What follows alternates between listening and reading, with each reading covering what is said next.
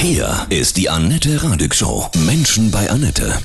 Heute bei mir zu Gast Alea, Sänger der Rockband Saltatio Mortis. Guten Morgen, Alea, grüße dich. Guten Morgen zusammen. Du singst mit Hörgeräten. Das ist wirklich sehr krass. Wie und wann hast du gemerkt, dass du einen Hörschaden hast? So auf der Bühne zum Beispiel kann man Hörgeräte nicht nutzen. Da gibt es kein System, das irgendwie die Schallbelastung aushalten würde. Auf der Bühne nutzt man natürlich ein In-Ear-Monitoring, aber ansonsten verbringe ich mein Leben und auch mein Üben und äh, die Studiozeit und so weiter natürlich mit den Geräten. Wer hat das denn gemerkt, dass du nicht mehr gut hörst? Und zwar ist das eigentlich im Gesangsunterricht aufgefallen, dass meine Gesangslehrerin gemeint hat, so, ich würde immer lauter sprechen. Die Stimme war dann auch immer sehr schnell erschöpft. Das kam halt wirklich davon, dass man sich selbst nicht mehr so gut hört und dann lauter spricht, immer mehr. Und war schon, es war dann erst nur auf der linken Seite und äh, dann ein Jahr später war es auch auf der rechten Seite. Krass. Also, dass die, das Hörvermögen schlechter wurde. Ganz bewegend, ja, wie, wie du es dann alles gemeistert hast. Und wir sprechen gleich weiter, ja? Okay.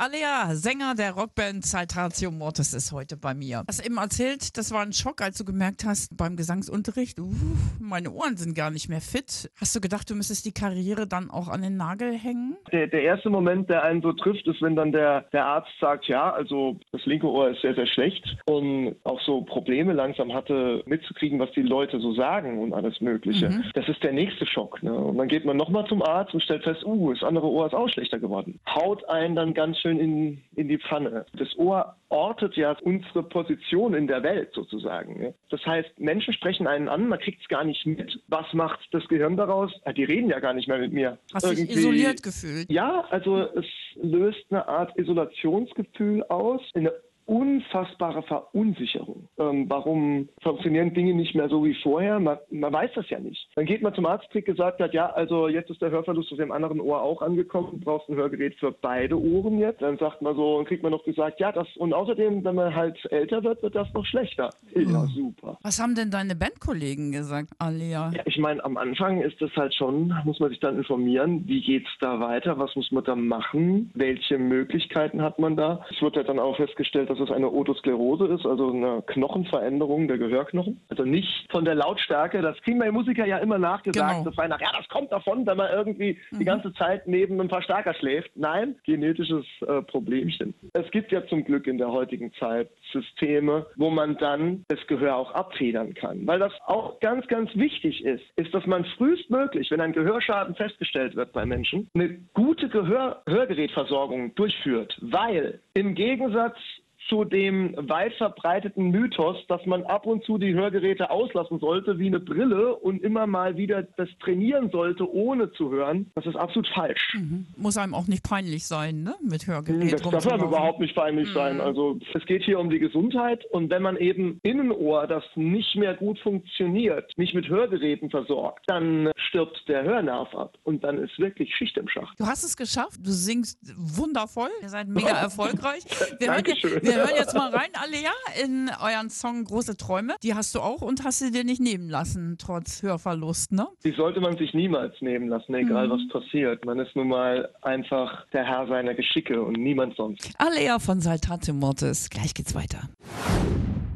Alea ist heute bei mir, Menschen bei Annette, Sänger und Frontmann der Rockgruppe Saltatio Mortis. Alea, deine Ohren funktionieren nicht mehr gut, du trägst Hörgeräte. Wie hast du dein Schicksal hingenommen? Das ist das Schlimmste, was einem dann passiert, wenn man so eine Nachricht bekommt, ist erstmal nicht so, oh, was mache ich mit meiner Karriere, sondern so, hey, was mache ich mit meinem Privatleben? Kann ich da damit glücklich werden in meiner Umgebung und alles Mögliche? Man muss und sollte dazu stehen, verdammt nochmal, jeder läuft mit einer Brille rum und es ist mittlerweile schick. Und wenn man halt Hörgeräte braucht, Leute, dann holt euch welche, die euch gefallen und holt euch welche, die was können. Also ich habe zum Beispiel ähm, Geräte von der Firma Signia, die mir wirklich Spaß machen. Ich kann über die Dinger Musik hören, ich kann die mit meinem Fernseher verbinden über Bluetooth und alles Mögliche. Und ich sehe das mittlerweile eher als so eine bionisches Upgrade, könnte man sagen. Ja, cool. du hörst mehr als wir alle anderen wahrscheinlich. ja? Und ich kann mein Handy zum Beispiel irgendwie in Räumen lassen, wenn meine Kollegen sich da irgendwo einschließen und über mich reden wollen und kann es auf Senden stellen und höre, was sie sagen. Uh,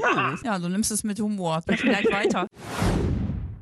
Alea ist heute bei mir, Sänger der Rockband Saltatio Mortis. Du bist mit Hörgeräten unterwegs, sehr ungewöhnlich für einen Rockstar. Hast du ein Motto, was dich nach vorne gebracht hat nach dieser Diagnose? Erstmal, danke für den Rockstar, so wird man halt selten genannt. ja, stimmt ja, ihr seid total erfolgreich. Dankeschön. Es gibt ein Motto, das mir eigentlich im Leben immer wieder geholfen hat. Ich war früher als Kind ein Riesenfan von Rocky und da gibt es irgendwann bei Rocky 3 den Spruch, dass äh, der härteste Gegner kann einen niederschlagen. Aber derjenige, der den Kampf gewinnt, ist derjenige, der wieder aufsteht. Das ist so. Das erlebe ich auch im, ich bin ja auch Kampf, Kampfsportler und erlebe das halt auch wirklich im Ringen. Es ist nicht derjenige, der härter austeilen kann, sondern es ist derjenige, der mehr einstecken kann, der im Leben weiterkommt. Wie ist das mit den Vorteilen? Also, du sagst mir ja immer, diese Hörgeräte piepen und fiepen und wenn viele zusammenreden in einer großen Gruppe, dann hört man nichts mehr? Nein, das stimmt überhaupt nicht mehr. Das ist genauso wie wenn ich jetzt mir ein Kassengestell von der Brille hole. Das sieht nicht so toll aus wie hier eins, wo ich halt ein bisschen investiere. Und bei den Ohren, Leute, bitte investiert da ein bisschen, denn es ist euer Gehörnerv, der dringend Futter braucht. Da geht es darum, dass man so viel Frequenzen hören kann wie möglich. Und da geht es auch darum, dass man seinen Gehörakustiker nervt, bis er die Weißblut kriegt.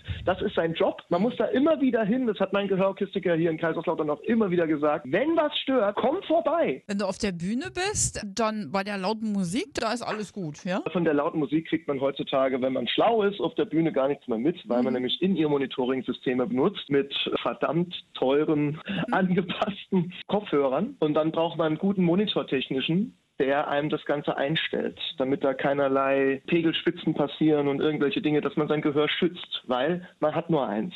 Die Techniker, die für uns arbeiten, haben meine Gehörkurve von meinem HNO-Arzt. Die stellen mir die genauso ein, wie meine Hörgeräte eingestellt cool, sind. Und somit habe ich keinerlei ja. Probleme. Ihr habt ein tolles Album gemacht, Brot und Spiele, was gut durchgestartet und ihr seid auf Tour weiterhin, ne?